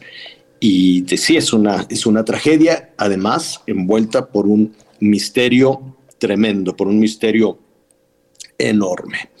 Bueno, eh, hay información en desarrollo, ya están, este, ya ve que hoy por la mañana el presidente López Obrador le dijo, oiga, bueno, pues ¿quién, quién le pasó el dato de, del incremento de la decisión que tomó el Banco de México respecto a las tasas de interés? Este, y que generó todo un escándalo ayer. Entonces ya hoy dijo, bueno, pues el que me pasó el dato fue el secretario de Hacienda, entonces se reavivó de nueva cuenta la polémica de si eso es legal, si no es legal, si eso puede este, provocar esa información privilegiada que podría provocar movimientos financieros eh, importantes, ganancias y pérdidas en diferentes sectores, en fin, se, se detalló, se detonó muchísima, muchísima investigación. La autonomía Perdón, Anita. Que se disculpó. Sí, sí, se disculpó, pero independientemente de la disculpa viene si se debe de, informar al presidente con tanta antelación, con tanta anticipación, qué se hace con esa información. Por eso se mantiene la secrecía. Las decisiones que toma el Banco, el Banco de México en su autonomía, pues se tienen que anunciar en, en, la, en la convención. No, no, no, no, no, no, no necesariamente, pero no puede haber información en secrecía o información privilegiada para determinado sector porque te lleva a la sospecha. Uno, te lleva a la sospecha de la autonomía del Banco de México, que estaría supeditado al Ejecutivo, cosa que no es así y que bueno que el presidente ayer lo, lo, lo destacó, lo reiteró. Y otra es información privilegiada que puede hacer este, perder o ganar millones de pesos, perder o ganar millones de pesos ante este tipo de información, los movimientos financieros, es decir, van a bajar las tasas, van a subir las tasas, sin que el resto de las instituciones financieras o la ciudadanía se enteren. Todos se tienen que enterar al mismo tiempo y tomar la decisión en consecuencia. De ahí que se detonara ese escándalo y de ahí vino después la disculpa del presidente. Sin embargo, la duda es quién le informó la gobernadora del Banco de México es la que fue y le informó. señalada, ¿no? Eh, ¿Perdón? Que era la primer señalada. Era la primer señalada y si así fuera, pues imagínate el escándalo, porque entonces este, la autonomía del banco quedaría en entredicho. Después, hoy por la mañana dijo el presidente, no, no, no, fue el secretario de Hacienda el que me me informó anoche y también vinieron los comentarios. ¿Debe el secretario de Hacienda en ese ejercicio de autonomía informar a su superior? ¿No? Entonces empieza a discutirse la participación del secretario de Hacienda en el banco. Y después, eh, ya ha seguido los comentarios, dice, no hubo ninguna filtración el presidente tiene derecho a estar enterado de lo que decida el banco el Banco Central, de las decisiones de la Junta de Gobierno del banco. Además, no se trató de ningún acto que pusiera en riesgo la autonomía del Banco de México. Esto es lo que dice el subgobernador del Banco de México, Gerardo Esquivel, que se siguen defendiendo porque la polémica continúa. Y, lo que tú señalabas, Anita, dice, y además ya pidió disculpas el, este, el presidente y el sector financiero eh, tomó bien esta, esta situación. De que es un error, pues es un error, ¿no? Evidentemente, y habrá que ver la cadena de responsabilidad en el error que se cometió, si fue el secretario de Hacienda, si fue eh, la propia Junta de Gobierno o como hizo el presidente que apechugó todo, ¿no? El presidente dijo, no, pues sí, fue mi culpa, yo pensé que ya sabían y entonces por eso lo anuncié y reiteró que que mantiene y protege la autonomía del Banco de México. Así están en este también momento le respondió hoy al, digo, en dos temas le respondió también hoy al embajador de Estados Unidos, Ken Salazar, Javier. Sí, no sé si tenemos tiempo en este bloque para eh, escuchar las preocupaciones. Ya escuchábamos al principio que eh, Salazar, el embajador, dijo, no, no puede haber ninguna cercanía ni amistad con los rusos y después le dijo las preocupaciones de los inversionistas norteamericanos son muchos millones de dólares que estarían en riesgo, dice con, eh, dijo el embajador de Estados Unidos, con esa reforma a la industria eléctrica, no nada más la reforma energética, básicamente a la industria eléctrica, pues estaría en riesgo la participación de la, inversión de los Estados Unidos. ¿Qué dijo el presidente? Vamos a escuchar al embajador de Estados Unidos en México, respeto su opinión, pero nosotros tenemos una postura que vamos a defender y los legisladores son los que van a decidir. ¿Cuáles contratos serían modificados? Eso va a resolverse una vez que se apruebe. Mi propuesta es que se considere la iniciativa como la presentamos sin cambiarle una coma, es lo que dijo, es lo que dijo el presidente, requiere desde luego para que pase la iniciativa como la como la presentó el Ejecutivo, sin cambiarle absolutamente nada, que Morena y sus aliados tengan también el respaldo de el PRI y de Acción Nacional, cosa que al parecer en principio no tienen, a menos de que les hagan manita de coche con alguna situación, y entonces sí ya, básicamente el PRI, el PAN no lo creo, el PAN no lo sé, pero el PRI podría. Conéctate con Ana María a través de Twitter, arroba Anita Lomelí. Sigue con nosotros. Volvemos con más noticias. Antes que los demás. Heraldo Radio, la HCL se comparte, se ve y ahora también se escucha.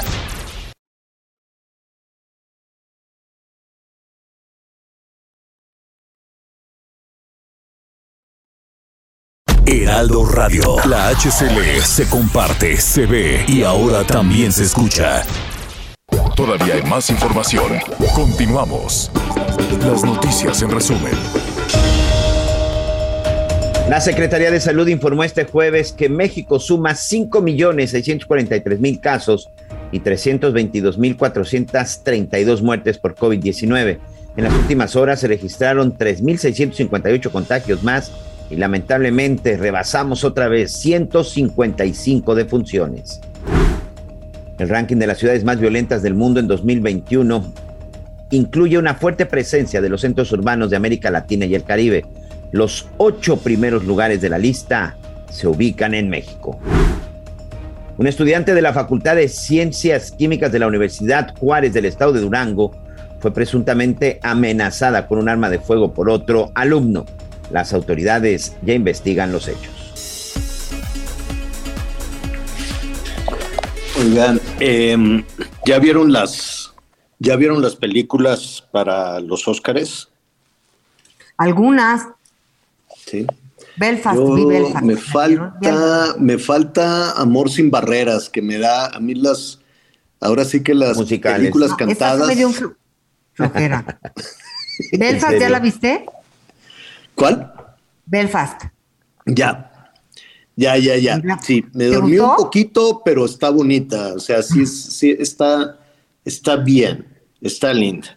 Ya tienes su preferida, tú ya tienes tu preferida. Tienes este poquitas horas para ponerte a hacer la tarea y ver las, eh, las películas. Este, Me gustó tú, Coda. Miguelón, ¿cómo vas con esa tarea? ¿Cuántas has Me visto? gustó Coda y sobre todo para ir con Eugenio Derbez, pero sin duda, Ray Williams, mi favorita. ¿De Sí. plano? Sí. Bueno, a mí me gusta, eh, pues hay, hay varias, hay varias, pero ¿sabes quién sabe este, de esto y nos va a adelantar quién va a ganar y cómo va a estar toda la situación? Linet Puente, a quien me da muchísimo gusto saludar esta tarde. Linet, qué gusto, buenas tardes. Todavía no. Ahí viene, ahí viene corriendo Linet. Oye, pero ¿y, y Dune les gustó? Ah, ya creí que estábamos, ya creí que estábamos con Linet. Vamos a estar en un, en un ver, momentito, en un ¿les momentito más. Duna? Hay una que se llama, este, en español, que será eh, No mires ¿Duna? arriba. Em, mm, bien, está nominada, pero más o menos. Eh, la, la de Guillermo del Toro, El Callejón de las Almas Perdidas, eh, que es Que no el tiene título nada que de en callejón, ¿no? español. Me gustó hasta ahí, ¿no? Me, me gustó hasta ahí, no, no, no, no, eh, tiene algunas nominaciones, ya nos dirá Linet, no creo que gane mejor película. The Power of Eh. the Dog está buena. ¿Cuál? Esta, bueno, en español sería El Poder del Perro, The Power of the Dog. Ah, sí, claro, está, yo creo que esa es la que va a ganar, realmente es muy, está muy bien hecha, este, te mantiene No en tensión, el hilo conductor, extraordinarias actuaciones, la verdad es que sí, es que sí me gusta. Eh, la de Will Smith, que es la preferida de Miguel, también me gustó, también me gustó muchísimo con esta historia, con esta referencia. Aquí la ventaja que tiene esta película sobre las demás es que conocemos de alguna manera, estamos familiarizados de alguna manera con eh, lo que sucedió después con estos personajes, ¿no? Que se convirtieron en este, pues, un símbolo para las jovencitas, para las deportistas, para las mujeres y desde luego una referencia en el tenis, en el deporte. Entonces, pues eso ayuda mucho. Eh, Coda, pues vamos viendo. A ti sí te gustó mucho, Miguel, a mí no tanto, A mí pero tampoco. Oye, la que me aburrió horriblemente es Don't Look. Con todo y DiCaprio y de verdad también un elenco pues Don't impresionante, no pude con ella. sabes que la que sabe de todo esto, ya lo decía Linet Puente, que ahora sí, eh, te presenté con tanto entusiasmo, Linet, y no estabas, pero no importa, te vuelvo a presentar con mucho entusiasmo. ¿Cómo, cómo estás? Qué gusto saludarte. Ay, qué gusto saludarlos, querido Javier, mi Anita, Miguel, los Querida. saludo con mucho gusto. Yo sé, yo sé que el entusiasmo siempre está, querido Javier, y bueno, te lo agradezco. Y un abrazo para todos y pues emocionada, oye, porque se vienen los Oscar de nueva cuenta, tú sabes que es mi materia, creo que yo desde chiquita eh, es lo que más me gusta y me aprendo los nombres y todo y pues soy muy feliz y estoy emocionada porque el año pasado no sé si les pasó a ustedes que eh, pues como que se sintió un poco agridulce la Desangelado. entrega, ¿no? Rara, Estuvo exacto, horrible, desangelado. vamos a decirlo como es. Estuvo horrible el rating, en, eh, que, que es uno de los programas más vistos en el Digo, mundo. pasado por pandemia feísima. Pues sí, pero a ver, eh, eso, eso es que es que ya esa justificación de que, ay, es que con lo que nos pasó, ay, es que con la pandemia, yo creo que en una ceremonia de, de esa naturaleza, con, con el atractivo que tiene en todo el mundo, con la gente cautiva en su casa viendo la, la, la ceremonia, no tenían justificación para haber hecho algo tan feo, ¿no? Sí, coincido. ¿Sabes qué pasó? También recayó sobre un director que era Steven Soderbergh, que él fue el que el que el que hizo toda la, digamos, dirección, por así llamarlo, de, de la ceremonia. Y pues no, a ver, al César lo que es el César.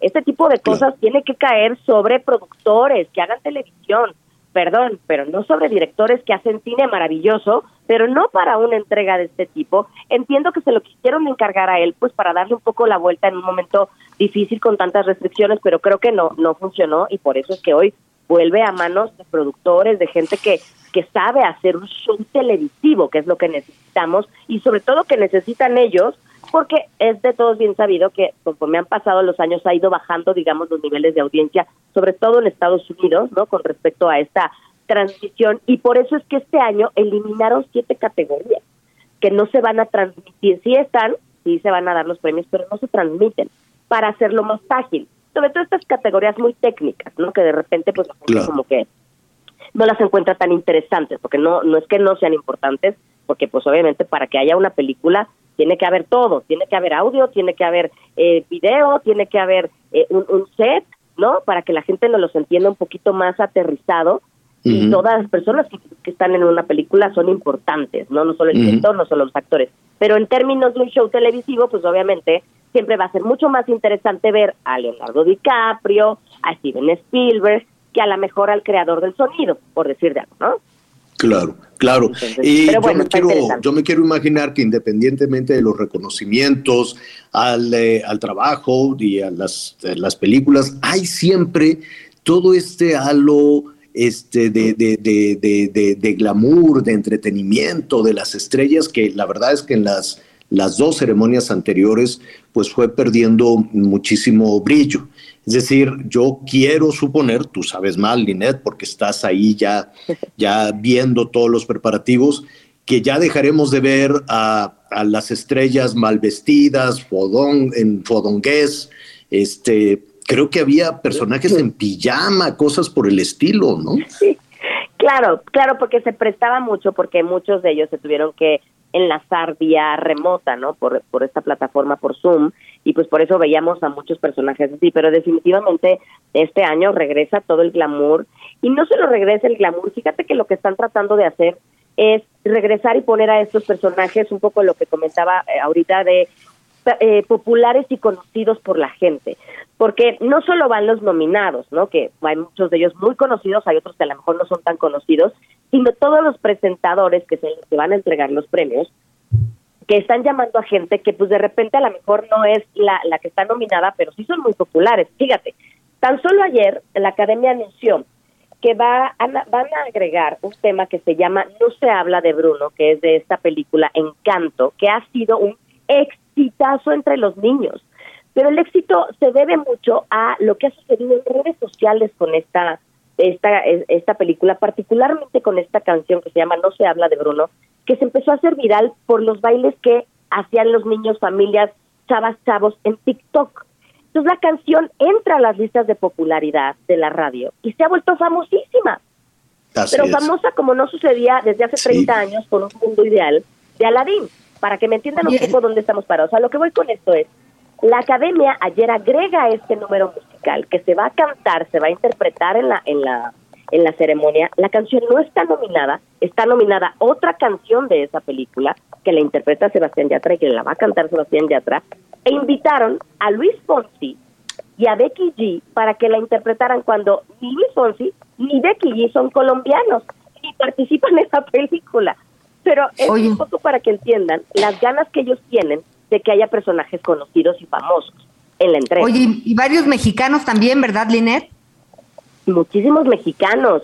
Bueno, de entrada va a estar Eugenio Derbez, que compite con esta película que se llama Coda. Él no, particularmente él, no compite por el Oscar porque él no alcanzó él solito una nominación.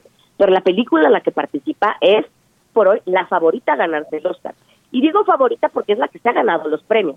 Y a mí me preguntan, yo no creo que sea la que se tendría que ganar el Oscar. Yo creo que tendría que ser el poder del perro. Pero para como hemos visto las anteriores entregas, ha ganado todo, Coda. Entonces lo más seguro es que esa película se lleve el Oscar, que es esta película en donde participa Eugenio Derbez, que es un remake de otra película francesa que se hizo hace varios años. Está Guillermo del Toro de nueva cuenta, que compite por su tercera película por los premios de la Academia. Él ya, ya tiene dos premios Oscar que ganó hace en 2018 con la forma del agua y vuelve a competir. La verdad es que mi Guillermo del Toro, con todo y que lo amo, no tiene tantas posibilidades este año. Me parece que es de las películas más flojas de esa categoría, aunque es una gran película, no es la que la, que pinta para ganar no no muchos premios, la verdad. Quizá por ahí en diseño de arte, quizá por ahí en vestuario, pero no le veo tantas posibilidades. Y, y nada, bueno, pues si hablamos de hispanos, también está Javier Bardem, ¿no? que compite como mejor actor por esta película de, de Dean de Ricardos que hace con Nicole Kidman, que también está nominada. Este, está interesante, la verdad, eh, la cantidad de mexicanos que vuelven a aparecer en esta entrega eh, y de latinos. Carlos, todo, Carlos López, Carlos López Estrada, ¿no? Carlos López Estrada, exactamente, que él es el director y creador de, de la película Raya y el último dragón, que es la, la cinta animada que compite contra Encanto, eh, que también es muy buena película, pero creo que no es no será el año de, de Raya y el último dragón. Creo que está entre Encanto, esta película también que relata muy hermosamente la, cultura colombiana, o otra película que se llama eh, La familia Mitchell contra las máquinas, que, que pudimos ver en Netflix, que es una joya de película y que es la gran favorita a llevarse el Oscar. Pero es el hijo de Carla Estrada, de la productora, que se fue a vivir a Estados Unidos desde hace muchos años. Lleva 10 años trabajando en la industria, le dan su oportunidad en Disney y miren cómo la aprovechó. Oye, estamos oyendo la, la canción esta. A ver, vamos a escuchar un poquito, Lina. Es como la arena al resbalar. Raro el donde ir visualizando. Deja a la abuela como todos temblando. Enfrentando profecías sin interpretar. ¿Quieres tú intentar? Terror en su faz, ratas por detrás. Al oír marcha atrás. Grita mientras tiembles al despertar. No se habla de su no, no, no, no. No se habla de su no. Él dijo mi pésimo. Bueno, pues, eh, pues sí, es, es, es un fenómeno que, que llegó a Hollywood, pero tuvo que pasar primero este, por TikTok, ¿no? A través de las Eh, redes sociales. Es, eso es increíble, es increíble, Javier. Increíble lo que pasó con esta canción y que lo hayan agregado. Digamos que yo no me acuerdo en otra entrega que de última hora, además de los musicales que ya estaban, agreguen otro que ni siquiera está nominado. Lo están agregando porque es muy popular y porque en 30 años no habían tenido una canción de Disney eh, y bueno, nominada, no, que la película estuviera nominada, que estuviera en las listas de popularidad. Ni siquiera este Libre Soy de Frozen, no. No, lo que está pasando con esto es es histórico y pues sí, es gracias a TikTok. Fíjate nada más. Oye, dime algo, Linet. eh, invítanos entonces. La transmisión va a estar espectacular. Linet, eh, guapísima, elegantísima, como siempre, Como Muy, a- muy ad hoc. Hazte cuenta. Mira, si Linet pasa por la alfombra roja o opaca. Le dan a un todas. papel estelar. Ah, Oye, Linet, son ¿con quién vas a, Gracias por la a- a conducir? Este, bueno, este año, este año particularmente van a estar mis compañeros Ricardo Casares, va a estar mi compañero Horacio Horacio Villalobos, va a estar Pamela Cortés, que también está es alguien que ya lleva un par de años haciéndolo, va a estar Vanessa Claudio ahí en esta en esta alfombra roja y en esta transmisión de los premios de la academia, eh, pues ya sabes, Azteca 7 que siempre tiene como esta super transmisión preparada desde las 5 de la tarde, entiendo 5 o 6 de la tarde, no, no, no recuerdo exactamente el horario, eh, pero bueno, pues de ahí hasta que termine la transmisión, porque a pesar de que les contaba que estas categorías se recortaron, eh, la transmisión va a durar las tres horas que dura siempre, porque pues bueno, me imagino yo que meterán pues este otro número musical y otras cuestiones que hagan más atractiva Sí. la transmisión para, para la gente, entonces bueno, pues ahí es, así estará la cosa. Me queda claro que ahora sí van a echar, eh, como decimos acá, toda la carne al asador. Después de los dos fracasos consecutivos, se les estaba yendo la audiencia enormemente y, y sí, era una aburrición. Aquello ibas, regresabas y es así como que, ¿por qué estoy viendo esto? O sea, era una cosa terriblemente mala la, la entrega de los Óscares el año pasado. Yo creo que se van a poner las pilas porque la industria empuja, porque son miles de millones de dólares los que hay en juego y, quieren levantar, desde luego. Y además de que la gente le gusta, le gusta ver a sus estrellas, le gusta eh, todo lo que hay, la atmósfera alrededor de, del cine y pues desde luego con todos los, los, los comentarios y las anécdotas y lo que hay alrededor de todo esto. Yo no sé, ya para, para concluir, Linet, si hay eh, nuevos personajes o seguirán siendo los mismos. Si el cine en Hollywood ya se renovó o vamos eh, eh, de nueva cuenta con, con, con- con estos personajes que, que casi casi parecen como la familia de los Óscares, ¿no? Te refieres a los actores que A normalmente las vemos. actrices y actores, exacto. Sabes que sí está muy abierto, porque yo creo que lo que sucedió y particularmente este boom del, del streaming en la pandemia, en dos años de pandemia, obviamente abrió, abrió el, el espectro mucho, abrió muchas producciones y muchas puertas distintas para que nuevos actores, para que eh, nuevas caras pudieran surgir, para que se diera paso a esta inclusión de la que tanto se ha pedido, de la que tanto se ha hablado que existe en la industria de Hollywood. Hoy hay más latinos, hoy hay más afroamericanos participando en la entrega del Oscar y eso creo que es muy positivo, que precisamente hace que entonces ya no veamos a los mismos de siempre, que vean, obviamente la gente también quiere ver a sus estrellas consentidas, ¿no? Una película como la de la que hablabas ahorita, Anita, de No mires arriba, que tiene a Leonardo DiCaprio y a Kate Winslet. Leonardo DiCaprio no ha confirmado su, de hecho no no está, no lo veo en la lista, pero es una película que está nominada y por la que él está, dudo mucho que vaya, porque él no está nominado. Pero a lo que voy es que sí hay muchas caras muy nuevas.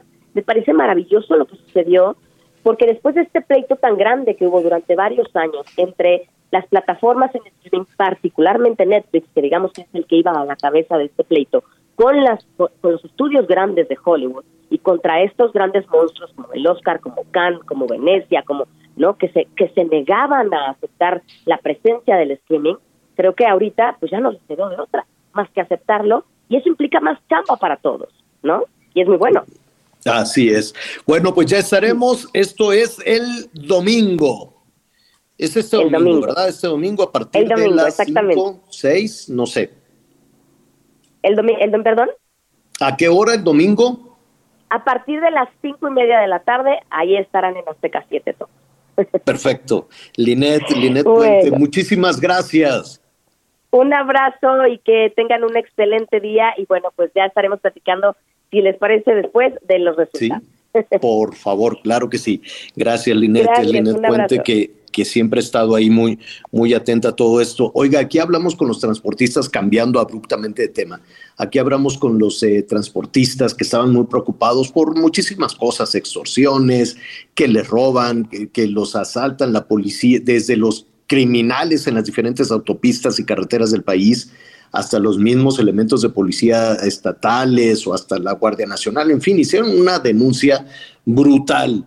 Y hoy, desafortunadamente, sigue la violencia eh, contra los transportistas, Miguel. Sí es, Javier. Lamentablemente, eh, hace alrededor de no más de dos horas se registró un incidente en la autopista México, México-Puebla, cuando, eh, a ver, espérame que aquí ya se me puso nerviosa quien me estaba No te- acompañando. no te- hoy aquí, no te hoy aquí- preocupes, entendemos hoy que aquí en la cabina. Y bueno, en la cabina. te decía, lamentablemente el conductor de un tráiler, el conductor de un tráiler junto con su acompañante es interceptado por un grupo, por un grupo de delincuentes, por un grupo de asesinos.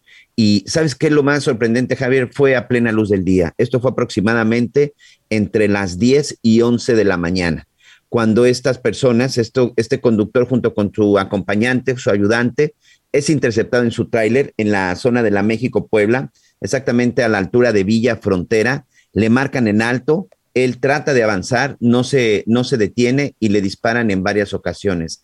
Lamentablemente, el conductor del tráiler pierde la vida, su acompañante está lesionado y absolutamente no hay ningún detenido. Fue un intento de asalto en la lateral de la autopista México-Puebla, a la altura de Villa Fontana, esto ya en el municipio de Puebla. A plena luz del día, Javier, hay unas imágenes que nos han enviado nuestros amigos en donde está el cuerpo del trailero porque después de que se logran estacionar, de que logran llegar a un lugar, ahí los está atendiendo una persona, les está ayudando y por desgracia pierden la vida.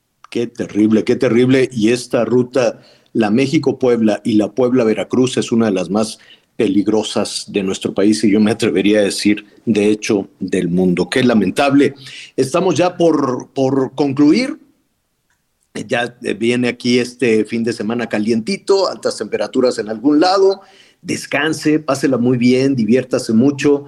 Y Anita, este, ¿qué tenemos para hoy? ¿Qué te van a dar? ¿Qué vas a preparar? ¿Qué crees? Hoy es viernes de jojojoy, tacos. ¿De jojojoy? ¿Qué es de Tacos. Tacos, mira, hay bistec, ahí está muy bonito, hay unas chuletitas, están muy bonitas, también hay pollo y luego todo lo que le puedes poner a un taco, tortillas de nopal y tortillas de maíz y tortillas de harina, porque aquí es una fiesta de las tortillas. Ajá. Y así le vamos a hacer hoy. Yo o sea, vas a, vas sacar todos los poquitos del refri y ya se estaquiza. Todos los poquitos del refri, del conge, fíjate que me toca cuidar a mi nieta y les dije, coman lo que puedan. Yo voy a estar con la clarita. Qué bueno. Miguelón. Pues mira, el día de hoy, ayer sí finalmente cumplimos con este asunto del ceviche, pero por ahí una de mis hijas dijo, le dijo a la mamá que tenía ganas de enchiladas y parece que el día de hoy, bueno, pues tendremos enchiladas en la casa. Unas enchiladas con unos frijoles refritos, yo creo que es una buena opción para la tarde.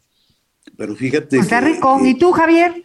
Pues no sé, esto de las enchiladas está, está muy rico, pero me quedé pensando que las enchiladas en nuestro país, sobre todo para nuestros amigos que nos escuchan allá eh, en los Estados Unidos, las enchiladas son como los tamales. Hay una variedad infinita de enchiladas, ¿no?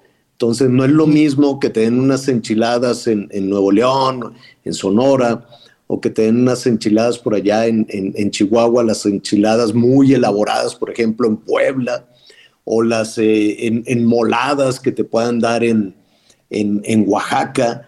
Y de pronto, pues en Aguascalientes hay unas enchiladas también, así que te dan con mucha verdurita, con mucha lechuguita, rábanos y demás, ¿no? Si te vas Pero- al Golfo o a las zonas de Pero, costa, pero tú dices dar- que es más para desayunar. No, Hombre, las enchiladas a cualquier hora del día. Oye, eso Y yo está también me las echo a ¿eh? cualquier No hora, creas hasta de es- colación. Puede ponerle lo que se le dé la gana. E- e- e- esa es la riqueza de la cocina, de la cocina mexicana, que cuando decimos enchiladas, te pueden sorprender, eso sí, son deliciosas. Te pueden sorprender las enchiladas arrieras que puedes comer en, en- en- en Zacatecas, en Guanajuato, en donde más, en, en Aguascalientes. Y de pronto, pues puede haber enchiladas que tengan mariscos o que tengan pescado, en fin, ¿no? Es, es extraordinario. Yo supongo que las de Miguelón, ¿qué, ser, qué le ponen? ¿Pollito? ¿Tomatito? Sí, sí, sí. ¿Mole? ¿Cómo, cómo, ¿Cómo van a hacer? Fíjate que en esta ocasión van a ser de pollo, van a ser de pollo, ahí con un poco de en salsa verde, según lo que me están aquí ya explicando, y quesito gratinado, ¿no? Vamos a hacer unas enchiladas gratinadas, ¿por qué no? Bueno, pues ahí está, qué buena propuesta, qué buena opción. Pues vámonos, sí, también, ¿qué tal una carne, una carne tan pequeña? Así tomo la sugerencia de Anita y la, y la sugerencia de Miguel, ¿no? Así una carnita con unas enchiladitas, un poquito de arrocito, ¿no? La carne tan pequeña, no sé si es de Tampico, pero pues saludos a nuestros amigos allá en Tampico. Disfrute el fin de semana. Gracias, Anita. Gracias, Miguel. Gracias. Yo soy Javier Alatorre, lo espero a las diez y media de la noche en Hechos Azteca 1. Que la pase muy bien. No se habla de Bruno, no, no, no. No se habla de Bruno. Miedo al ver a Bruno balbuceando y tropezando. Siempre lo recuerdo murmurando y farfullando. Su sonido es como la arena al resbalar. Raro el donde ir visualizando. Deja a la abuela como todos temblando. Enfrentando profecías. Gracias por acompañarnos en Las Noticias con Javier La Torre. Ahora sí ya estás muy bien informado. Heraldo Radio 98.5 FM, una estación de Heraldo Media Group, transmitiendo desde Avenida Insurgente Sur 1271, Torre Carrachi, con 100.000 watts de potencia radiada. Ever catch yourself eating the same flavorless dinner three days in a row? Dreaming of something better? Well, HelloFresh is your guilt free dream come true, baby. It's me, Kiki Palmer. Let's wake up those taste buds with hot, juicy pecan crusted chicken or garlic butter shrimp scampi. Mm. Hello Fresh. Stop dreaming of all the delicious possibilities and dig in at HelloFresh.com. Let's get this dinner party started.